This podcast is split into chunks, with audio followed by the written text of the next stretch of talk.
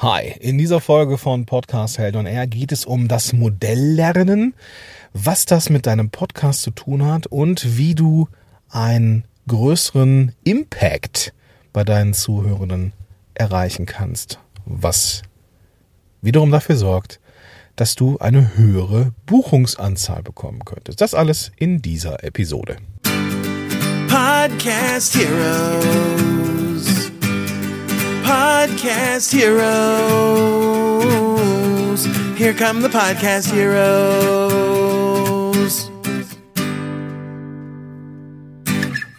Hi, ich bin Gordon. Schön, dass du da bist zu dieser neuen Folge vom Podcast Hell on Air. Ich helfe Unternehmen und Unternehmern dabei, mit einem eigenen Podcast mehr Reichweite zu bekommen und Kunden zu gewinnen und das Ganze ohne, dass man irgendwie ein Technikstudium braucht. Ja, Freiheit. Wenn du die, letzte Folge gehört hast, dann hast du mitbekommen, dass ich ja etwas verändert habe. Ich werde Podcast-Episoden rein als Podcast-Episoden veröffentlichen, dafür den Podcast-Feed mehr promoten oder die eine Landingpage zum, zum Podcast mehr promoten. Und nichts mehr im Blog schreiben, was zu den Podcast-Folgen gehört, aber dafür einmal im Monat einen etwas größeren Blogartikel äh, veröffentlichen, der ist, ja, der ist dann auch in sich hat so ein Kernthema richtig tief beleuchtet und dann wiederum auch nicht im Podcast erscheint. Ich habe gemerkt, dass mir das hilft. Mir hilft das, diese Freiheit ähm, des Podcastens wieder zu erleben, dass ich nicht schreiben, äh, sprechen und dann nochmal schreiben muss was ich nicht abgeben möchte, weil es eben dann nicht mehr meine Schreibe ist. Das, äh, wenn du jetzt genau die Hintergründe wissen möchtest, dann ja, hör dir mal die, die letzte Episode an. Diese Episode geht wieder schön nach vorne und ich erlebe eine gewisse Freiheit. Und falls du im, im, im Hintergrund irgendwelche Autos hörst, das liegt daran, dass ich mal so eine Autofolge veröffentliche. Ich hatte gerade eine, eine Idee und ähm, ich habe ja immer immer ein Mikrofon im Auto. An Shure MV88 habe ich immer im Handschuhfach. Ich weiß, das ist so ein bisschen nerdig, aber das ist so ein Podcast-Ding, glaube ich. Und ja, das äh, erlaubt mir eben auch mal spontan in guter Qualität eine Folge aufzunehmen. Über das iPhone übrigens hier mit dem Schuh MV88 und äh, ja, im Auto sehr spontan. Bevor wir einsteigen und was diese kleine Geschichte jetzt mit dieser Folge zu tun hat, äh, noch ein Wort zum Sponsor dieser Folge und das ist nämlich Premium Beat. Ah, wenn du den Podcast verfolgst, dann weißt du, dass ich Premium Beat liebe. Es ist für mich die Plattform überhaupt, um Musik zu finden. Und würde ich mich oder hätte ich mich nicht so in diese oldschoolige, ewig alte Podcast Heroes Mucke verliebt, dann hätte ich schon längst bestimmt zwei oder dreimal schon die Musik verändert und äh, einen coolen Song von Premium Beat gekauft. Ähm, ja, ich empfehle es immer wieder gerne weiter, weil es eben ähm, sehr viele Möglichkeiten gibt. Zum Beispiel eben diese 30, 15 oder 60 Sekunden Version von fertigen Liedern, die ich dann gerne für Episoden nutze. Wenn du wissen möchtest, wie ich ganz konkret nach Musik suche, ohne dass ich mich jetzt total dumm und dämlich suche, weil man kann sich da schön ver, äh, verirren, habe ich einen, eine, einen Beitrag äh, mal geschrieben mit einer, einer Anleitung, mit einem Video, wie ich innerhalb der Plattform Premium Beat nach der richtigen Musik suche.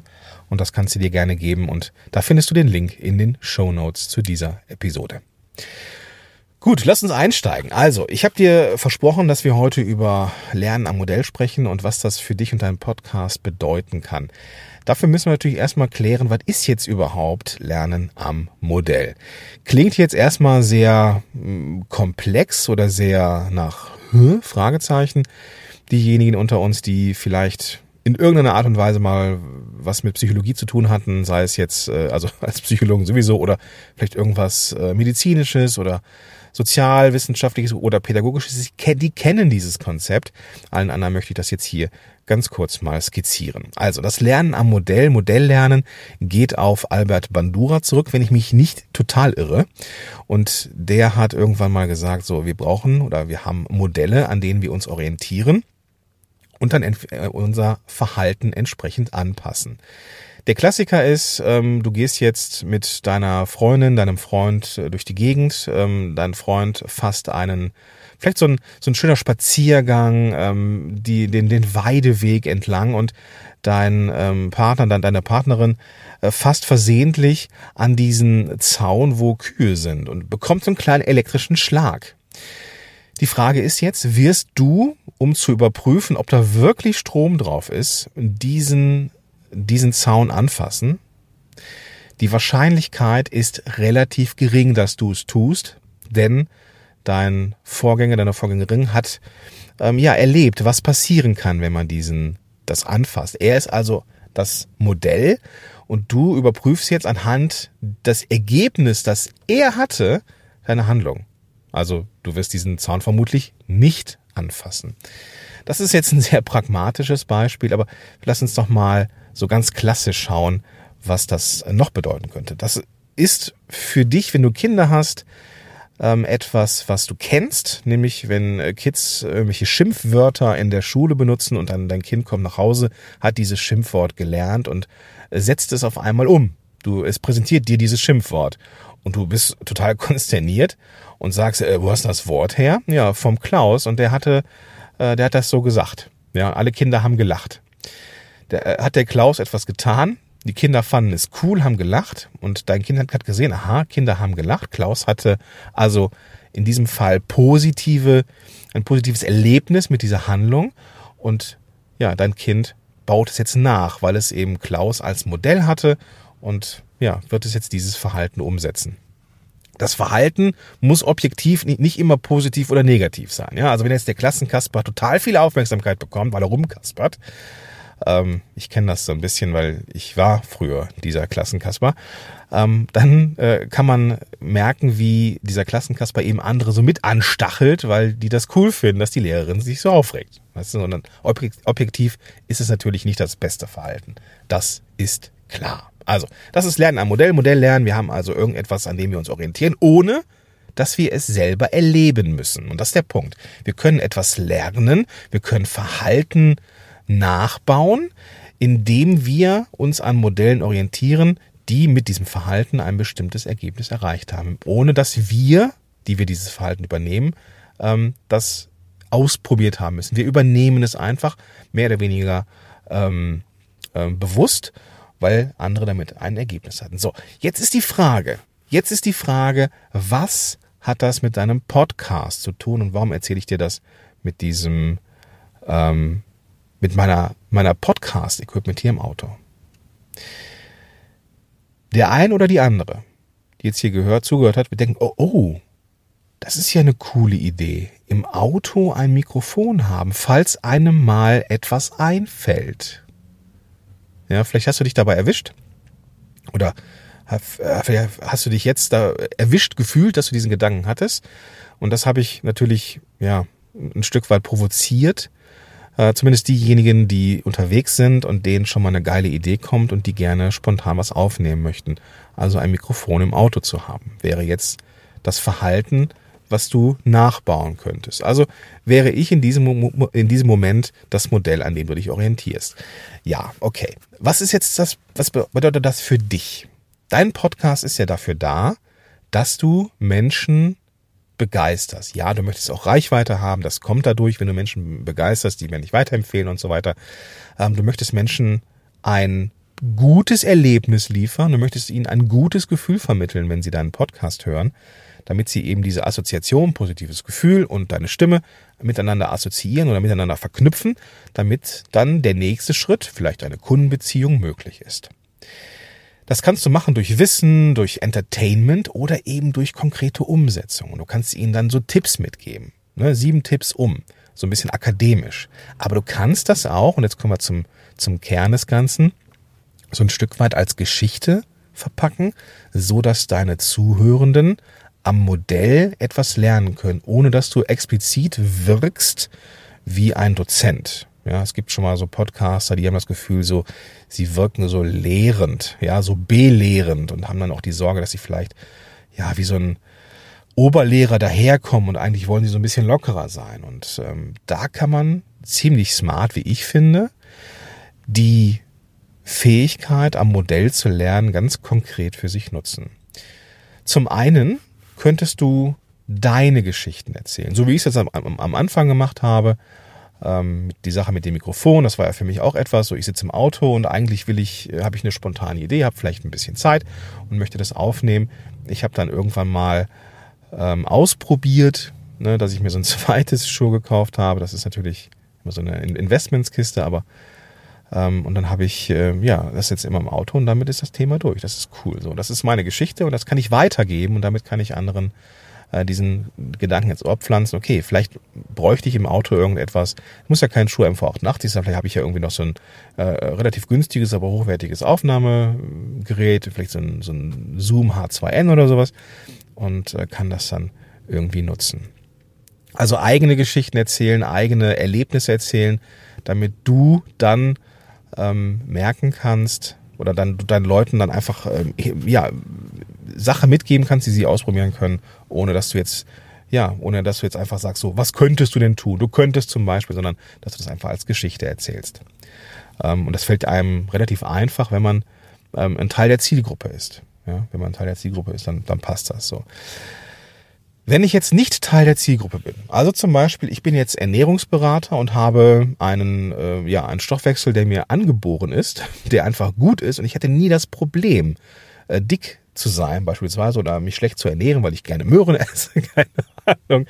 Ähm, und dann kannst du natürlich nicht aus deiner eigenen Erfahrung heraus Sachen erzählen, ja, weil du nie das Problem vielleicht von Heißhunger hattest, du hattest nie das Problem, dass du, ähm, dass du ja irgendwie dick warst, dass du dich nicht mehr wohlgefühlt hast in deinen zu großen Klamotten, keine Ahnung was, ja. Und dann kannst du natürlich nicht aus deiner eigenen Historie erzählen. Dann kannst du natürlich Geschichten erzählen, entweder von Klienten von dir, äh, Klientengeschichten sind eine wunderbare Sache, oder eben, dass du Geschichten ein Stück weit erfindest. Und das ist ein völlig probates Mittel. Du darfst natürlich Geschichten erfinden, damit ähm, du die Message am Modell vermitteln kannst. Ja, Du musst nicht reale Personen nehmen. Du kannst am Modell lernen auch konstruieren, indem du eine Geschichte erzählst. Storytelling ist da der Punkt. Ja?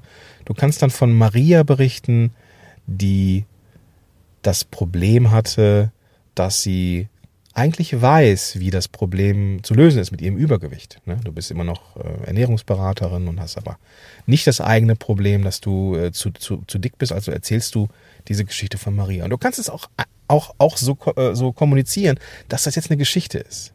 Ja? Dann sagst du einfach, pass mal auf, ähm, ich will dir eine Geschichte erzählen. Stell dir mal vor, da ist Maria. Maria hat das Problem, dass ihre ganzen Diäterfahrungen, ihre ganzen Abnehmversuche ein paar Tage lang gut funktionieren und dann, obwohl sie vermeintlich immer noch sich gut ernährt, hat sie irgendwann relativ schnell das Plateau erreicht und auf der Waage bewegt sich nichts mehr.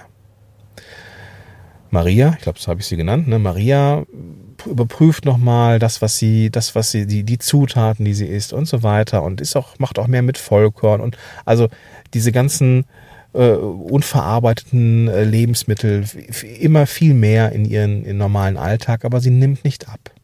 Irgendwann kommt Maria auf die Idee und überprüft nochmal die Menge ihrer Nahrung. Na, also, dass sie nochmal schaut, ja, ich ernähre mich zwar gut und auch mehr mit Vollkorn, aber ist vielleicht der Anteil, die Menge, die auf, auf ihrem Teller ist oder auf meinem Teller ist, ist die denn groß? Da fällt ihr auf, hey, ich habe ein total schräges ähm, Körpergefühl, weil ich gar nicht genau weiß, wann mein Sättigungspunkt ist. Du merkst, jetzt ist eine, so eine kleine Geschichte, die verpackt ist in ähm, ja, Maria ist in diesem Moment die Heldin, die an einen Punkt kommt, nicht weiterkommt und überlegt, entweder findet sie selber zur Lösung oder eben sie hat von außen jemanden. Und durch diese Geschichte, ja, du wirst jetzt, wirst du dir merken, ja, verstehe, verstehe das Prinzip. Durch diese Geschichte können jetzt die Zuhörenden überprüfen, oh, okay. Es kann also sein, dass ich gar kein richtiges Hunger- oder Sättigungsgefühl habe, weil ich diese Achtsamkeit gar nicht mehr erlebe. Also Achtsamkeit beim Essen könnte dann so unterm Radar das Thema sein. Und jetzt darfst du dir überlegen, was in deinem Bereich so eine Geschichte wäre. Du kannst übrigens, wenn es ähm, reale Geschichten sind, wenn es beispielsweise Kundengeschichten sind, das sind dann Momente, wo du die Kunden einfach mal ins Interview holst oder in eine Episode mit ihnen zusammen machst, wo sie an ihrem eigenen Beispiel zeigen, was möglich ist. Ja? Und das ist ganz, ganz wichtig, ein ganz, ganz wichtiger Punkt, diese, dieses Modell Lärm auch auf dem Zettel zu haben, nicht irgendwie auf der immer auf der Ober Oberfläche oder auf der Metaebene zu sein, sondern tatsächlich mal ganz bewusst Informationen vermitteln, indem sie als Geschichte, als Modell erzählt werden. Ja, so können wunderbare Effekte entstehen und so können Leute deinen, deinen Podcast hören, haben nicht das Gefühl, dass du dogmatisch bist, dass du oberlehrerhaft daherkommst, sondern die haben es ja gar nicht von dir, sondern einmal diese Geschichte erzählt bekommen, ja, von jemand anderem. So und dieses dieses als Geschichte verpackt kriegen, da bleibt super viel hängen im Unterbewusstsein und macht eine Veränderung. Dadurch entsteht Verhalten, das ausprobiert wird. Ja, die Leute schauen jetzt mal, dass sie vielleicht diese, dieses achtsame Essen mal ausprobieren, kommen aber vermutlich gar nicht so, so ho, ho, ho weit mit dem Thema und haben dann Fragen. Und diese Fragen werden sie wem stellen? Ganz genau, der Ernährungsberaterin, von der sie das gehört haben. Und dann schließt sich der Kreis, dass der Podcast nicht nur ähm, nett zu hören ist, sondern eben auch ein Akquise-Tool ist, weil dann, wenn du dann den Call to Action geschickt setzt und sagst so, wenn du jetzt ähm, ne, irgendwie den nächsten Schritt gehen willst, dann melde dich bei mir. Ähm, wunderbar. Dann hast du podcastseitig alles richtig gemacht. Ja? Also ich fasse nochmal kurz zusammen. Es geht darum, dass du das Modelllernen im Podcast mehr einbaust, also die Menschen teilhaben lässt, nicht nur an rein akademischem Wissen, sondern dass du unterm Radar Dinge vermittelst, indem du Geschichten und Fallbeispiele erzählst, ähm, von denen die Leute sich etwas abgucken können. Ja, dieser Punkt, wo man sich eine Scheibe von abschneiden kann.